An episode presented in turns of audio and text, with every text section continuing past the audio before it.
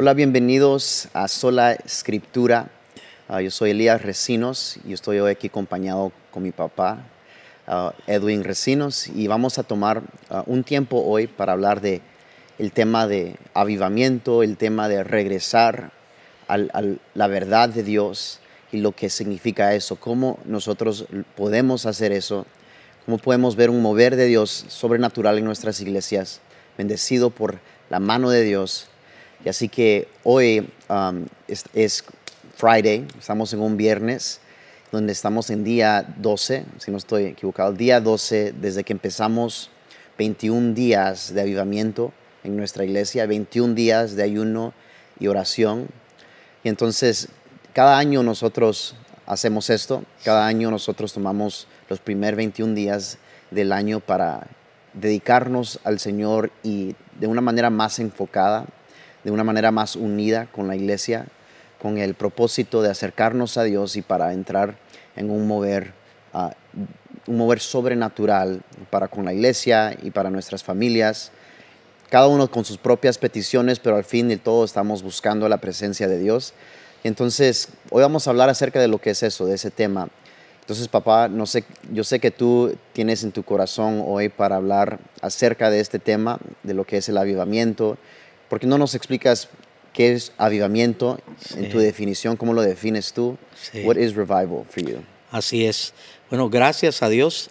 Yo me gozo tanto estar contigo, platicar contigo, oírte, celebrar lo que Dios hace contigo en tu corazón, en tu mente, a través de la palabra, a través del Espíritu.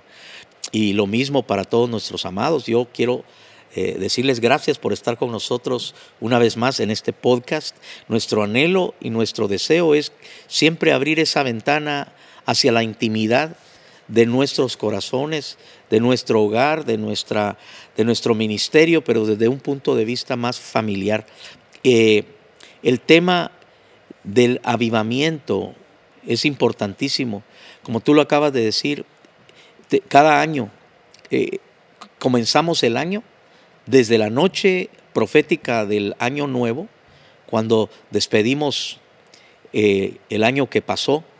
Entonces el 31 hacemos una vigilia y celebramos a la medianoche el amanecer de una nueva etapa, el comenzar de un nuevo periodo, el nuevo año, y lo hacemos en la presencia de Dios como congregación. Pero luego, ese mismo día, porque nos vamos a casa ya el primero, pero esa misma noche, el primero de enero, comienzan los 21 días de avivamiento. Y no paramos hasta el 21 de enero. Y depende del día en que terminó, tenemos culto al siguiente día, etc. Pero ¿cuál es el propósito de un avivamiento? ¿Cuál ¿Por qué ese término avivamiento? Entonces, yo quiero leer un par de versos bíblicos y basado en lo que dice la escritura, ahí, comenzar ahí. El primer pasaje que quiero leer en el contexto de lo que es avivar está en el libro de Habacuc, el Antiguo Testamento, en el capítulo 3 y verso 2, en donde dice, oh Jehová, he oído tu palabra y temí. Oh Jehová, aviva tu obra en medio de los tiempos. En medio de los tiempos, hazla conocer. En la ira, acuérdate de la misericordia. Los profetas de Dios tienen la tarea de amonestar al pueblo que constantemente se olvida de Dios en el diario vivir. Eh, no dudamos del amor de la gente hacia Dios, ni dudamos mucho menos del amor de Dios hacia la gente, pero qué fácil es para la gente irse olvidando poco a poco de las disciplinas espirituales, la oración, el estudio de las escrituras, el, el vivir su vida y tomar decisiones basados en principios y valores que están en las escrituras. Entonces, el profeta del Antiguo Testamento, como los pastores de estos tiempos modernos y tan peligrosos, viene siendo lo mismo. De pronto te das cuenta que la gente ya no quiere venir a la iglesia, no se quiere congregar, tiene más amor al dinero y a las posesiones materiales que buscar el rostro del Señor, no quiere involucrarse en el servicio a Dios, no quiere sacrificar absolutamente nada, ni tiempo, ni recursos, ni nada, para avanzar el reino de Dios. Y luego empiezas a ver el resultado en sus vidas. Empiezan a vivir una vida más carnal que espiritual. Y eso afecta al matrimonio, afecta a sus familias, afecta a su salud, afecta sus finanzas, toda relación, pero lo más terrible es que va a afectar la eternidad. Entonces, así como los profetas en el Antiguo Testamento, a la luz de la Escritura, como dice Habacuc, dice, leí tu palabra y temí, mm. porque la palabra de Dios es como un espejo, la Escritura. Si tú no la lees, la estás ignorando, pero cuando la lees, el Espíritu Santo y tu espíritu eh, con esa palabra te lleva a un momento de reflexión y decís, estoy mal. Y entonces, como eres hijo de Dios, ese sentir también te lleva a pedir perdón. Reconoces que estás mal, pides perdón. Confronta la palabra. Y comienzas a hacer lo que tenías tiempo de no estar haciendo haciendo. Comienzas a buscar a Dios, comienzas nuevamente a tus devocionales, comienzas a tus meditaciones, aun cuando andas manejando, empiezas a oír más música espiritual que secular y comienzas también a, a tomar decisiones que van a ajustar tu diario vivir a la luz de las prioridades espirituales que estás viviendo. Y lo que pasa entonces es que ya tenemos un individuo que está avivándose. Pero en su casa el avivamiento se contagia, porque la esposa y el esposo empiezan a avivarse, su matrimonio empieza a disfrutar ese otro nivel, sus hijos también son bendecidos, y de pronto en la congregación comienzas a ver un avivamiento que se está contagiando en todas las familias y las personas comienzan a experimentar lo que ya no estaban experimentando, el gozo, la paz, el entusiasmo, la fe, y se vuelve una algarabía y una fiesta. Entonces, siempre queremos, así como en los tiempos antiguos, creeremos un avivamiento, un avivamiento de verdad. Entonces, te, voy a, te voy a dar el lugar a ti, pero primero quiero decir tres cosas. Número uno, los verdaderos avivamientos están fundamentados en la sola escritura, mm. en las sagradas escrituras. Porque vemos en nuestra nación, los Estados Unidos de América, en nuestros países, Centroamérica, Suramérica y en el mundo entero, la necesidad de, una, de un volver a las escrituras, ¿verdad? Volver a la verdad de Dios. Porque lo que está ocurriendo ahorita en el mundo es que las opiniones subjetivas de las personas son las que están llevando distintos grupos por distintos lados. Por eso no hay unidad, porque cada quien piensa lo que se le da la gana y cada quien tiene su propia verdad. Y entonces la escritura, las sagradas escrituras nos unen. Porque tú, tú vas a estar de acuerdo con lo que dice la escritura y yo voy a estar también de acuerdo con lo que dice la escritura. Y eso nos une y une a todo el pueblo une a la nación. Necesitamos volver a las Sagradas Escrituras. Sí, yo estudiando diferentes eras de, la formación de Israel, pues yo creo que para eso Dios nos dejó su palabra, para que nosotros entendamos cómo es que Él se mueve, cómo es que Él se relaciona con su pueblo, cómo es que Él corrige a su pueblo, pero cómo también siempre permanece una esperanza en medio de todo eso. Como sabemos, enseñamos que Dios, todo esto inicia con lo que es la iglesia, inicia con desde Abraham y la promesa que Dios le da a Abraham de que lo va a multiplicar y que de, él saldrá una nación. Y el punto de esta nación es que este, esta nación es una nación que es dedicada a él, apartada y diferente de todas las otras naciones alrededor, una nación que va a honrarlo a él y va a vivir un estilo de vida conforme su voluntad. O sea, no es un estilo de vida que se parece a, los, a nuestros vecinos que no tienen a ese Dios. Entonces Dios le da esa promesa a Abraham con la intención de crear un pueblo para con él.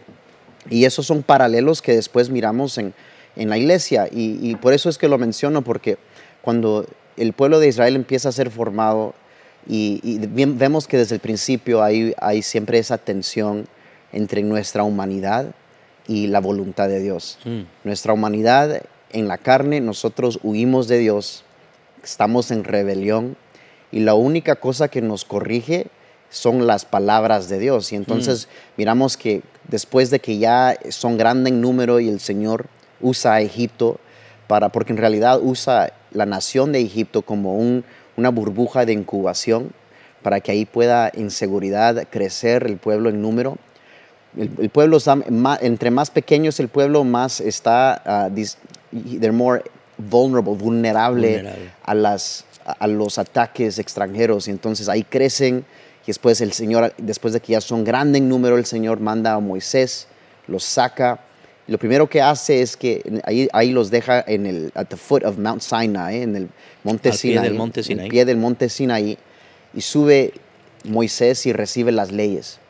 Porque para poder fundar esta nación que va a ser de él, él tiene que dar sus instrucciones, él tiene que revelar su carácter, él tiene que revelar el corazón de él para con su gente. Se los entrega y después ahí empieza pues la relación nuestra con las palabras de Dios, Las Sagradas Escrituras. las sagradas escrituras. Sí. Y después también se desarrolla en los planes para construir el tabernáculo y, y miramos qué hermoso todo es y otra vez podemos ver paralelos con la iglesia ahora. Y a mí se me hizo muy, muy curioso porque yo estaba estudiando específicamente la, la era de, se llama la era de restauración, cuando ya Israel no solamente logran conquistar la tierra de Canaán y establecen, empiezan a establecer sus territorios y después eh, pasan el tiempo donde es una teocracia, donde solo Dios es el Dios de ellos, es el líder, es el rey. Eventualmente movemos al tiempo de los reyes y estando en el después de los jueces, al tiempo de los reyes, estando en el tiempo de los reyes, otra vez miramos como en cada, cada, cada pocas generaciones se empieza otra vez a perder esa comunión con Dios. Cada ciertas generaciones se empieza a perder la, la devoción a Dios y la- el pueblo de Israel entraba en rebeldía. Yo estoy mencionando todo esto para que empecemos a pensar en los tiempos que estamos viviendo nosotros Claro. ahorita, como- aún como iglesia, Sí. aún como los que nos decimos ser iglesia, Amén. si no estamos fundados a las palabras, ah, fundamentados bien en la palabra de Dios, caemos en ese mismo riesgo. Entonces, para mí se me hizo muy curioso porque después llega el tiempo de, la restauración, cuando ya fueron llevados cautivos, están fueron cautivos el sur por Babilonia, eventualmente ahora ellos fueron cautivos por Persia, porque Persia viene y conquista Babilonia, y ahora el pueblo de Israel ya no está habitando la tierra que Dios les dio, fueron llevados como esclavos, y estando en, en el reino de Persia, el Señor presenta una oportunidad, empieza con Zerubabel, de ir a regresar y llevar gente ah, otra vez al- a la nación que antes la nación. habitaban. Pero a mí se me hizo muy curioso el libro de Ezra, porque en el libro de Ezra miramos que va man- con mano en mano con también el libro de Nehemías, Sí. que Nehemías tiene un propósito muy específico de ir a restaurar las paredes, los muros, y, y en- pero el Ezra tiene un propósito diferente. Ezra tiene el propósito de venir y que el pueblo de Dios regresen al corazón de Dios. Sí. Ezra no solamente iba a restaurar lo físico, pero Ezra necesitaba primero empezar con restaurar los corazones, empezar otra vez con dirigirlos con la verdad. Y Ezra se, se llega en un momento de, de estrés, como me imagino que todo líder que, que sabe la palabra de Dios y, y mira a su alrededor y se está dando cuenta cuando mira la palabra y compara la palabra, lo que dice Dios, con lo, lo que que, está la- estamos viendo, entra una desesperación, entra una urgencia.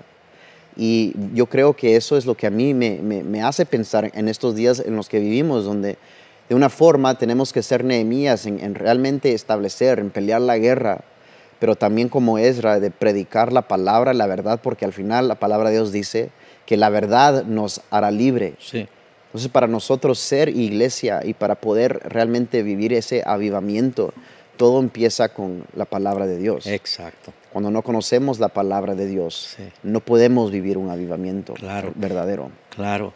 Es, es tremendo porque eh, cuando uno comienza a leer las escrituras, estoy hablando cuando uno recién acaba de entrar a los caminos del Señor, y uno comienza a leer la- las escrituras, eh, uno comienza a comer un, como, como, como que le da una mordidita por acá y le da otra mordidita por allá y otra por allá y se va interesando en, en historias aisladas, ¿verdad? Los grandes héroes de la fe, las heroínas de la fe, eh, lo que hizo Jesús, lo que le pasó a Pablo, y uno anda por ahí comiendo así, ¿verdad? Aprendiendo lecciones, pero, pero en, en la sencillez de lo poco que uno maneja.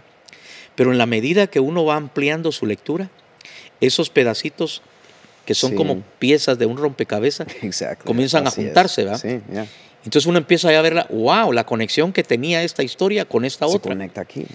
Hasta que llega, yo creo que una persona ya alcanzó otro nivel en las escrituras cuando puede ver ya el panorama, cuando puede Ahí ver, está. cuando puede ver Génesis hasta Apocalipsis y puede ver esa línea gloriosa de revelación, de instrucción, de esperanza en cada etapa.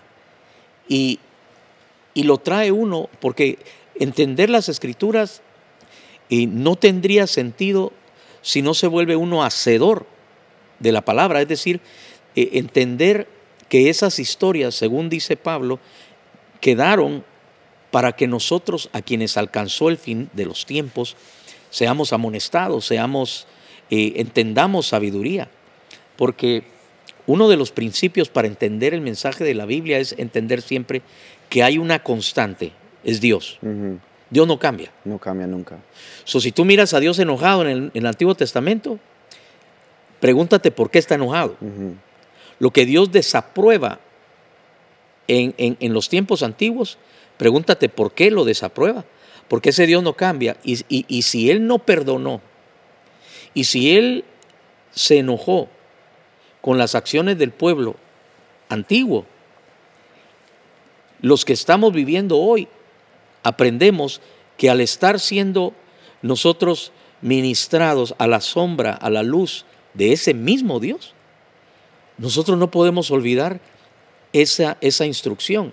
Entonces cuando vemos al pueblo de Dios apartarse, se volvieron a los demonios, reyes de Israel, se volvieron a la adoración de ídolos y demonios, sacrificaron sus hijos a los ídolos como Moloch, los quemaron en el horno que era los brazos de Moloch, ese, ese dios pagano, inmundo, demoníaco. ¿Cómo llegaron allí? Poco a poco. Lo primero que hace un pueblo, lo primero que hicieron ellos fue apartarse de la palabra. Y lo primero que hace la gente hoy para volver a caer en grandes errores es apartarse de las escrituras. De ahí, de ahí que el Señor le dijo a Josué aquellas famosas palabras, nunca se apartará de, tu boca. ¿Por qué de tu boca? Porque leer no, no es suficiente. Porque si lo lees y te olvidas, de nada te sirvió. Pero al leerlo y creerlo, lo primero que haces es hablarlo.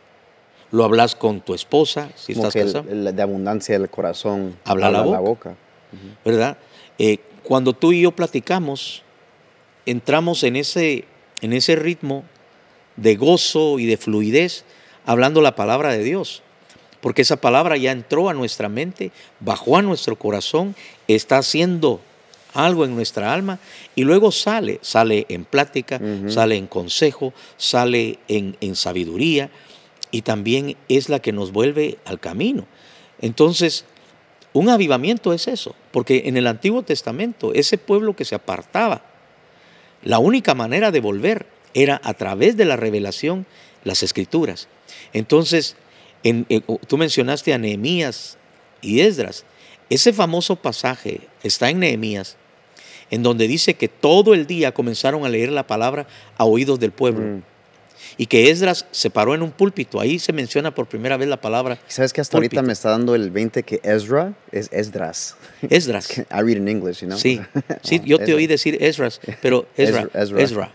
Pero sí, eh, eh, es, en, en español es Esdras. Esdras. Entonces, Esdras se paró en un púlpito y abrió las escrituras y comenzó a leer. Y cuando leía, la gente empezó a llorar Mm. y la gente empezó, empezó a arrepentirse y de ahí despertó un gran avivamiento. Yo tengo ese pasaje acá, me gustaría leerlo. Okay, let's pull it up. Eh, está, quiero ver, mm, mm, sí. Nehemías capítulo 8 y versos 8 y 9 dice, y leían en el libro de la ley de Dios, o sea, las sagradas escrituras, claramente y ponían el sentido de modo que entendiesen la lectura. Y Nehemías, el gobernador, y el sacerdote Esdras, escriba, y los levitas que hacían entender al pueblo, dijeron a todo el pueblo, Dios, día, perdón, día santo es a Jehová nuestro Dios, no os entristezcáis ni lloréis, porque todo el pueblo lloraba Mm. Oyendo las palabras de la ley. Qué importante la escritura, ¿verdad? Yeah. Mira, a ese pueblo lo que le hacía falta era la palabra. Sí, exacto. Porque cuando empezaron a oír la palabra, se conmovieron, se dieron cuenta de su error y comenzaron a llorar. Eso es lo que necesitan nuestras naciones hoy día. Es más, es lo que necesita el pueblo de Dios, Elías, porque como pastor, una de las cosas que más te va a doler a lo largo de la vida es que constantemente estás predicando la palabra de Dios, y la, pero la gente se conforma con el mensaje que tú predicaste y se van a su casa y no tocan la Biblia toda la semana. Y, tu anhelo es que ellos también se metan a la palabra. Eh, te voy a leer otro más y de ahí dejo que hagas el comentario. En, en Nehemías capítulo 9 versos 1 al 3 dice, el día 24 del mismo mes se reunieron los hijos de Israel en ayuno y con silicio y tierra sobre sí, y ya se había apartado la descendencia de Israel de todos los extranjeros, y estando en pie confesaron sus pecados y las iniquidades de sus padres, y puestos de pie en su lugar, leyeron el libro de la ley de Jehová su Dios, la cuarta parte del día, y la cuarta parte confesaron sus pecados y adoraron a Jehová su Dios. Esto se conoce como el gran avivamiento en tiempos de Nehemías, porque lo que tú dijiste, Nehemías vino a, a- a- a hacer la obra civil, Yeah. eh, ingeniería, Le dolió, reco- le dolió cuando le llegó la noticia de cómo estaba destruidas los- la, la ciudad, cómo estaban destruidos sus muros. Sí. Entonces él vino a hacer una obra de ingeniería física y a restaurar a la nación en el, en el sentido político. Sí. Pero Esdras se encargó del avivamiento espiritual y lo logró a través de las escrituras. Entonces estos 21 días es lo que queremos. Amén. Amén. Eh, eh, los 21 días no solamente son para que se sienta bonito la presencia de Dios, lo cual es delicioso. Pero no queremos que alguien venga 21 días, ayune 21 días, pero después se olvide del hábito de buscar a Dios. Sí. Por eso los 21 días, los expertos saben que para formar un nuevo hábito necesitas hacer la misma cosa sin faltar por lo menos 21 días. Así se forma. Qué tremendo, ¿verdad? Entonces, si 21 días una persona se dedicó a buscar a Dios en este 2024, fueron los primeros 21 días del mes de enero, nuestro anhelo es que el resto del año sea un año Mm. glorioso de avivamiento en su vida personal y después de ese año, el resto de su vida. Amén. Pero tiene que ser a la luz de las escrituras. Amén. Um, pues para mí yo creo que es- he visto desde pastor de jóvenes, pastor ah, en, en nuestra iglesia, que uno de, los, uno de los obstáculos más prevalentes que nos ha tocado o que yo he visto solo, simplemente con- de, de forma obs- de observación es que lo que tú mencionabas, que a mu- muchos les cuesta empezar esa jornada de empezar a leer la Biblia. Y yo creo que para muchos no, han logrado porque quizás no, le han, no han realmente visto el poder de lo que es estudiar la palabra. Quizás han empezado en, lugares de, de estudio muy difíciles. Porque sí voy a, voy a confesar que hay, hay momentos en la Biblia que sí son difíciles de estudiar. Y si alguien escucha este podcast, que no se desanime Sí. Cuando lleguen a, a- a números o, o Levítico- No, yo, o yo, les, yo le digo a la gente que cuando uno arranca con Génesis, la gloriosa historia yeah. de, la, de la creación. Sí, es hermoso. Dios revelando su poder.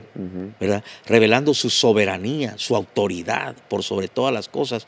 Luego la creación del hombre, la historia de esa primer pareja y después la caída y así te vas. Y ya cuando llegas al capítulo 12 ya estás leyendo acerca de La Abraham promesa. y su hijo Isaac más adelante y después Jacob y son historias emocionantes. Terminas Génesis, allá por cuando ya José, eh, eh, José ya, ya, y el pueblo está para salir de Egipto y José ya es un anciano y entras a Éxodo. Éxodo también es Una uno- historia emocionantísima, cómo el pueblo sale de Egipto y ahí te vas. el momentum, ¿verdad? Ahí Ajá, va. ahí vas como, como, como en plano y hasta en bajadita. El carro va a 100 por hora Yeah. hasta que llegas a números. ¿ya? Y cuando llegas a números, ahí comienza ya un poquito a, a- a- a subir porque se vez. trata de estadística, ¿no? Datos. Datos. Y tantos de tal tribu y habían tantos de tal otra y cosas así. Era, era como una, how do you say it, uh, um, estaban haciendo unas cuentas para ver the people that they would... Sí, como un censo. Yeah, census. Entonces viene, pero todavía números tiene partes históricas. También. La tiene anécdotas y cosas. Pero cuando llegas a Levíticos, ahí es es- como, como cuando vas en, el- en la carretera número 5 para llegar a- al lago Pirámide. Hay una subida aquí pasando Castaic, Está bien alta. que hay unos letreros que dice, asegúrese que su radiador tenga agua. y, y si, y si su auto va más despacio, hágase a la derecha. Pero cuando vas en esa subida, miras gente que se quedó a medio camino porque se le calentó el, el auto. Pues hace de cuenta, Levítico es esa subida. Sí. Pero yo les prometo que léanlo aunque no entienden, pero disciplínense a, le- a leerlo. Y ya pasando Levíticos, entran a Deuteronomios y ahí ya es plan otra sí, vez. Sí, sí, y ahí se van a ir. Pero sí, cuando ya empiezas a juntar las piezas de rompecabezas, te das cuenta la importancia de Levíticos. ¿no? Y- y- y te das cuenta de la importancia que tienes que tener porque Dios en su palabra, las sagradas escrituras, no solamente se revela a Él, pero también com- comienza a darnos las respuestas que, que cómo nos sirven a los que somos preguntones, a los que somos curiosos, a los que queremos la verdad, a los que queremos respuestas, cómo nos sirven en apologética cuando nos toca establecer la existencia de Dios como una realidad, aún cuando argumentamos o lo presentamos a un mundo secular, ateo o agnóstico. Y qué tremendo es porque nosotros ya tenemos un panorama en donde todas esas dudas o preguntas fueron contestadas. Sí, um, y, por qué no también nos, nos dices a, a los que no saben, porque yo creo que hay muchos que escuchan que no saben lo que es apologética. Ok, sí.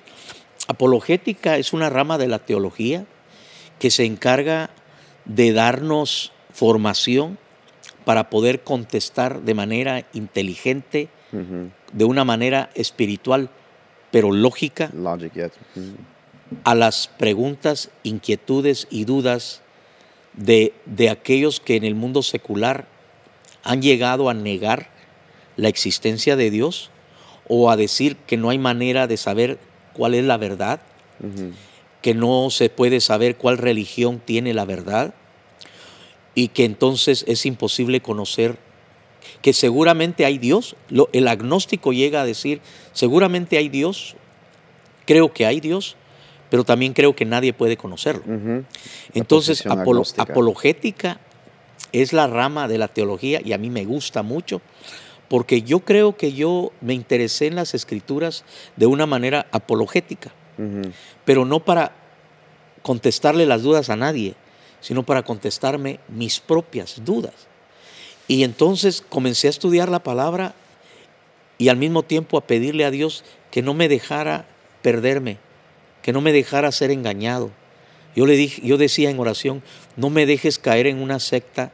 Yo no quiero vivir a la sombra de una mentira, porque yo te quiero a ti, el verdadero Dios. Quiero tu verdad. Entonces yo te ruego que me guíes siempre a la verdad. Y el Espíritu Santo está para eso, para guiarnos. Entonces comienzas a entender en la creación, en, en el argumento de diseño y propósito, en que es una de las ramas apologéticas, las matemáticas, la música, eh, la, la ciencia digital, eh, la ciencia de la informática, todas esas ciencias que son verídicas y verdaderamente científicas, vienen a demostrar que tiene que existir un creador, un arquitecto, un ingeniero inteligentísimo, porque la ciencia demuestra que es imposible una máquina complicada, que es imposible un programa tan complicado con tantos algoritmos, que es imposible que exista una estructura mecánica y, tecnológica sin que haya un diseñador. Y eso mismo viene a ser el despertar de un científico de informática para decir cuánto más en el mundo natural vemos informática. Porque ¿qué es el ADN? Es un programa, no está en lo físico. Informa, es lo que informa tu, cómo vas a hacer. sí. Fíjate, cuando, cuando, cuando, un, cuando un bebé es procreado, dentro de la célula del varón, de esa célula que fecunda la célula de la mujer en el útero, y comienzan a, multiplicarse. La célula del hombre trae eh, y determina el sexo del bebé, pero también trae el color de los ojos del papá, cómo es su pelo, su estatura, gloria a Dios, eh, todos esos detalles. Y la célula femenina trae también los detalles de ella, su estatura, su color de piel, su color de ojos, aún su temperamento, aún los temperamentos.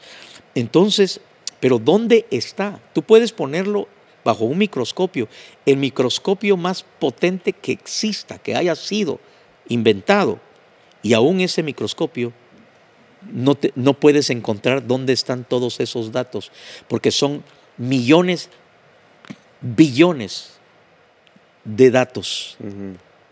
Los únicos que entienden eso son los que trabajan en informática, porque tú le puedes poner el total de los libros que contiene la biblioteca del Congreso de los Estados Unidos. Lo puedes poner en un USB pero tú pesas el USB antes de ponerle todos esos billones de bits de información y anotas cuánto pesa. Después le metes toda la biblioteca y lo vuelves a pesar y pesa lo mismo. La información está allí, pero es etérea. Pero ahí está, con todos lujos de detalles. Entonces, eso hace que un científico en informática tenga que decir, que el ser humano tuvo que haber sido diseñado el, el, el, ¿cómo se llama? ¿Cómo se le llama a lo que es lo físico de, un teléfono? Hardware. El hardware es, es el plástico, es el metal, pero el software, eso, eso es intangible. Es algo. Entonces ellos dicen, vemos el software tiene un diseño prodigioso, que es el cuerpo, el ser humano. Pero más allá el software, porque en el útero de la mujer, durante los nueve meses de embarazo, cada célula está haciendo su parte. Se especializan las que van a hacer ojo, las que van a hacer cejas, las que van a hacer los pelos de la ceja. Tú sabes, cuando estás en una construcción tiene que haber un maestro de obra con los planos en la mano todos los días diciendo, no, no, ahí va varía de, de un cuarto.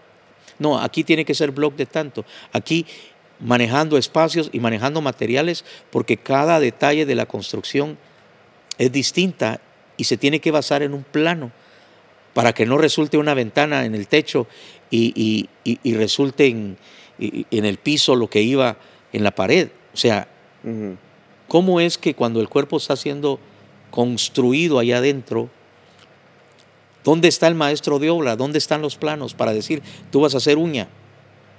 y tú vas a ser corazón. Y cada, cada uno se especializa. Entonces, apologética. Apologética rechaza la versión de que por casualidad, a través de miles de años, a la célula se le ocurrió ser lo que es. Y fue evolucionando. Pero bueno, de ahí volvemos porque no nos eso sería buenísimo para otro podcast. Sí, sí, sí. Apologética, yo creo que recomiendo a, a mucha gente, hay, hay- hay- es realmente un océano de, de contenido en, en lo que es apolo- ap- apologetics.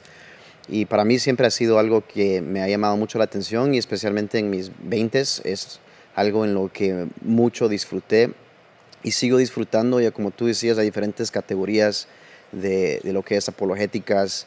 Hay muchos de los más grandes conocidos que son apologéticos en lo que es en, la- en el área de filosofía.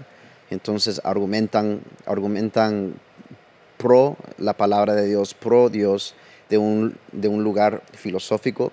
Entonces sí, yo creo que es muy importante y sería muy bueno en un otro episodio hablar más a profundo eso. Apologética es la defensa y la fe, cómo defender la fe. Cómo- Sería buenísimo hacerlo y, y al, al tratar apologética tendríamos que traer unos cuatro capítulos, Sí, Pastor sí. Elías, Ujú, porque está el creacionismo, ujú. ¿verdad? Después están los misterios no resueltos, preguntas así, de, de- de- de preguntas que todavía están en la mente de muchos y que no los dejan dormir. Y luego está la, eh, eh, la apologética en cuanto a la historia real. Hay gente que todavía está descubriendo que las ciudades mencionadas en la Biblia sí existieron, Claro, sí. porque lo están demostrando los arqueólogos aún en este año o el año pasado. También hay otra área de la apologética acerca del caso de Cristo, ¿verdad? Eh, Que Cristo sí fue una figura histórica, está, está documentado históricamente no solo en la Biblia, Sí. sino que en otros artículos históricos que, Sí. se, han, que se han Claro, descubierto. claro. Entonces, eh, es Hasta su, impor- res- hasta su resurrección. Sí. that, yeah. y apologética también en el área precisamente de lo que es más atacada, la escritura. O sea, ¿de dónde vienen los ataques hacia Dios, hacia la iglesia y hacia la vida misma de un hogar en donde un hombre y una mujer son el núcleo de la sociedad a través del matrimonio y procreación de hijos? Todos esos ataques comienzan atacando la veracidad de las escrituras. Entonces, hay una rama de la apologética que establece la, la veracidad del canon y que, y que tenemos que ser muy versados en eso. Pero algo que también busca la apologética es de que no solamente estudiemos las respuestas, sino estudiar las preguntas. ¿verdad? Porque eh, se necesitan pastores y se necesitan líderes que sean lo suficientemente estudiosos, eh, suficientemente informados para poder entender de dónde viene el ataque, de dónde viene la duda, de dónde viene la pregunta. Entonces ese es un problema a veces porque hay gente que no quiere estudiar el argumento del, del ateo, el argumento del agnóstico, el argumento del que es enemigo de la verdad.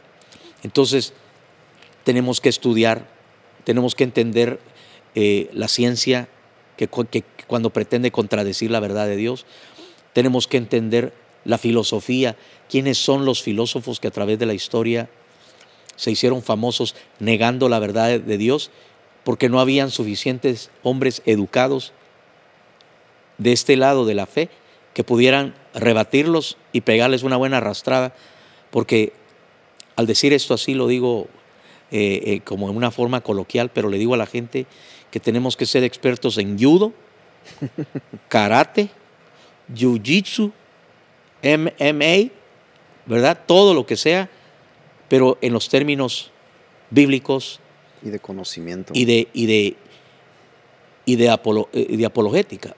O sea, tenemos que ser capaces de platicar con, con la persona, no importa cuántos doctorados tenga en las áreas, no importa de qué universidad viene o en qué universidad enseñó, Sí, pero tenemos que ser capaces de, de oírlo y después responder de una manera inteligente, lógica, espiritual, pero brutal, conclusiva y, y que, y que glorifique a Dios al no solamente ganarle, porque no se trata de ganarle un argumento, sino de abrirle los ojos.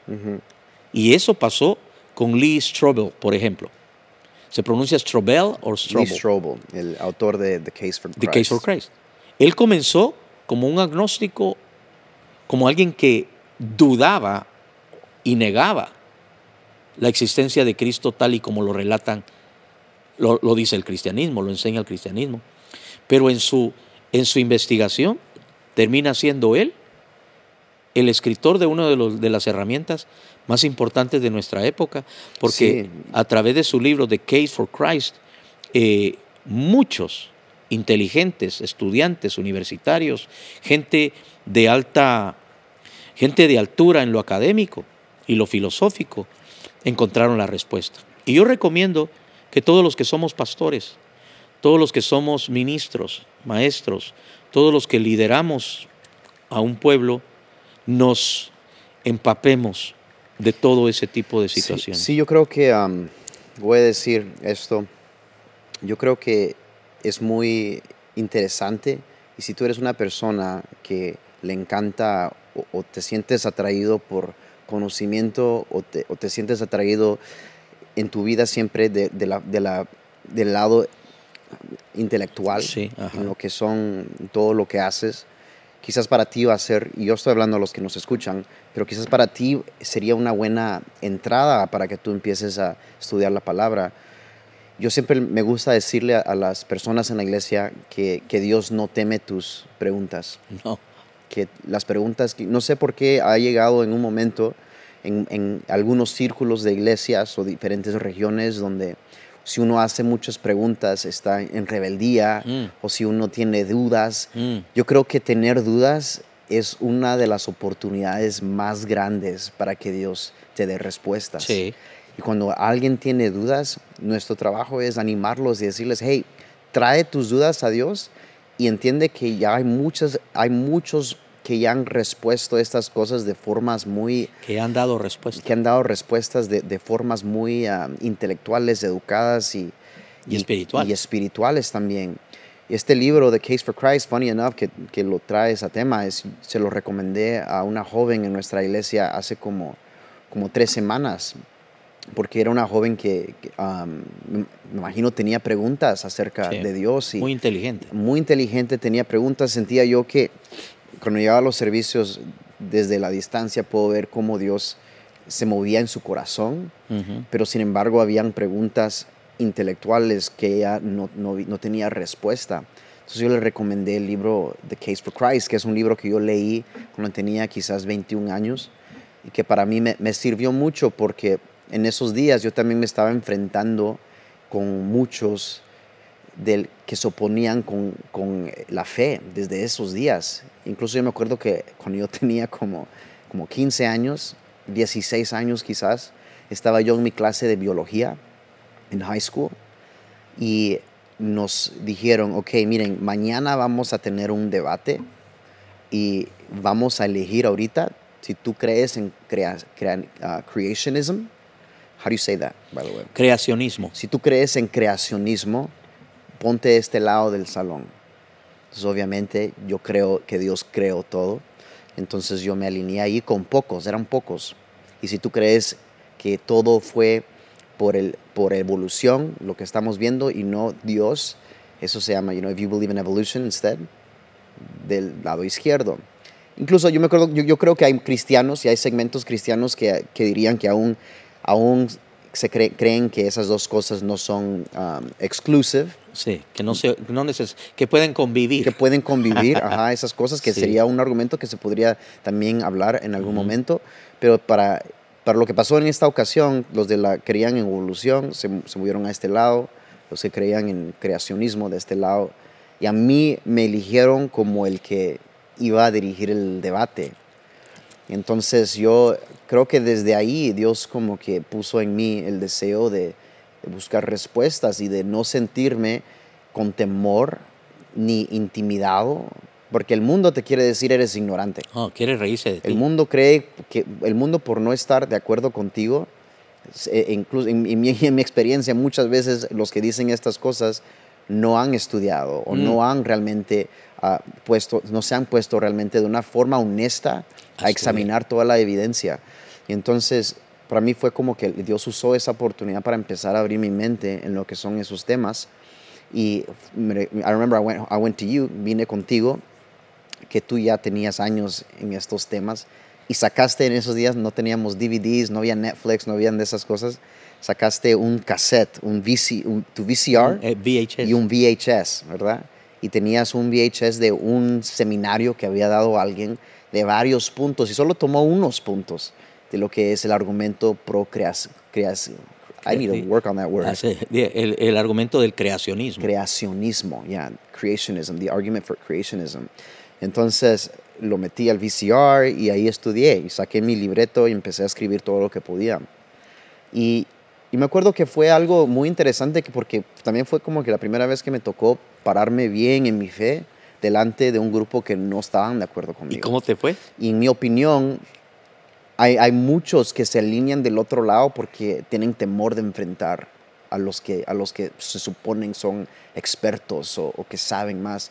Porque en esta ocasión hasta mi maestro, Estaba yo, me, yo me había dado cuenta que mi maestro, cuando él hablaba de, él era un maestro de biología, cuando él hablaba de, de creacionismo y todo, hacía como que comentarios sarcásticos o hacía comentarios que, aunque no lo decía claramente, daba a entender que I don't think he, I don't think he, uh, I think I'm pretty sure he doesn't believe in God. You know, I'm pretty sure he doesn't believe that uh, God created all things.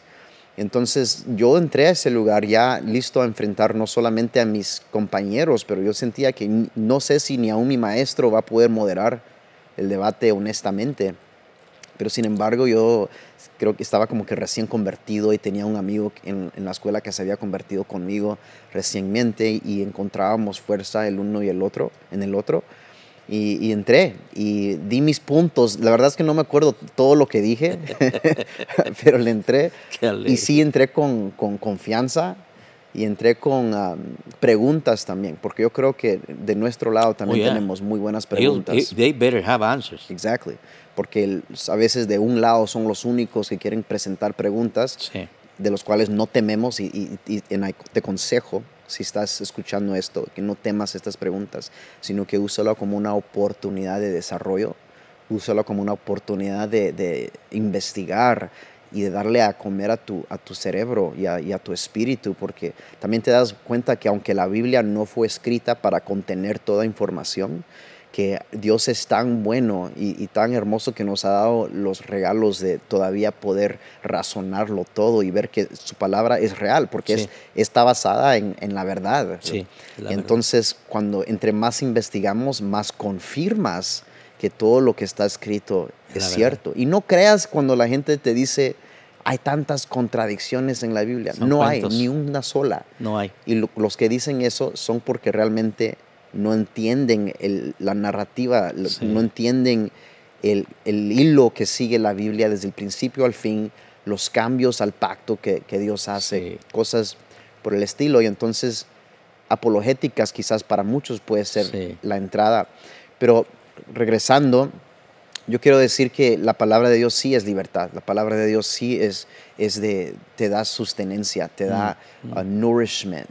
It gives you strength, te da fuerza. Amén. La palabra de Dios es lo que mantiene tu corazón suave y, soft. Sí. Tu corazón how do you say soft? I don't think Sensible. suave, right? Sensible. Para Dios. Para Dios. Es lo que te abre. Y muchos lo que nos falta no es, no es ah, ah, necesariamente solo, you know, levantar las manos y orar, mm. sino que también hay que saber cómo orar, hay que saber qué es lo que, cuáles son las oraciones que tenemos que hacer.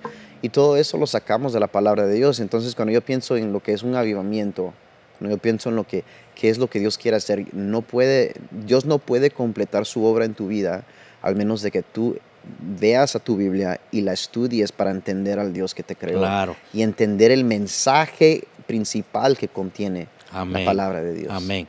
Wow, el tiempo voló. El tiempo voló. Entonces, pero mira, quiero, quiero que terminemos este, este tema de, un avivamiento y si Dios nos lo permite, la próxima semana continuemos aquí donde nos quedamos hoy.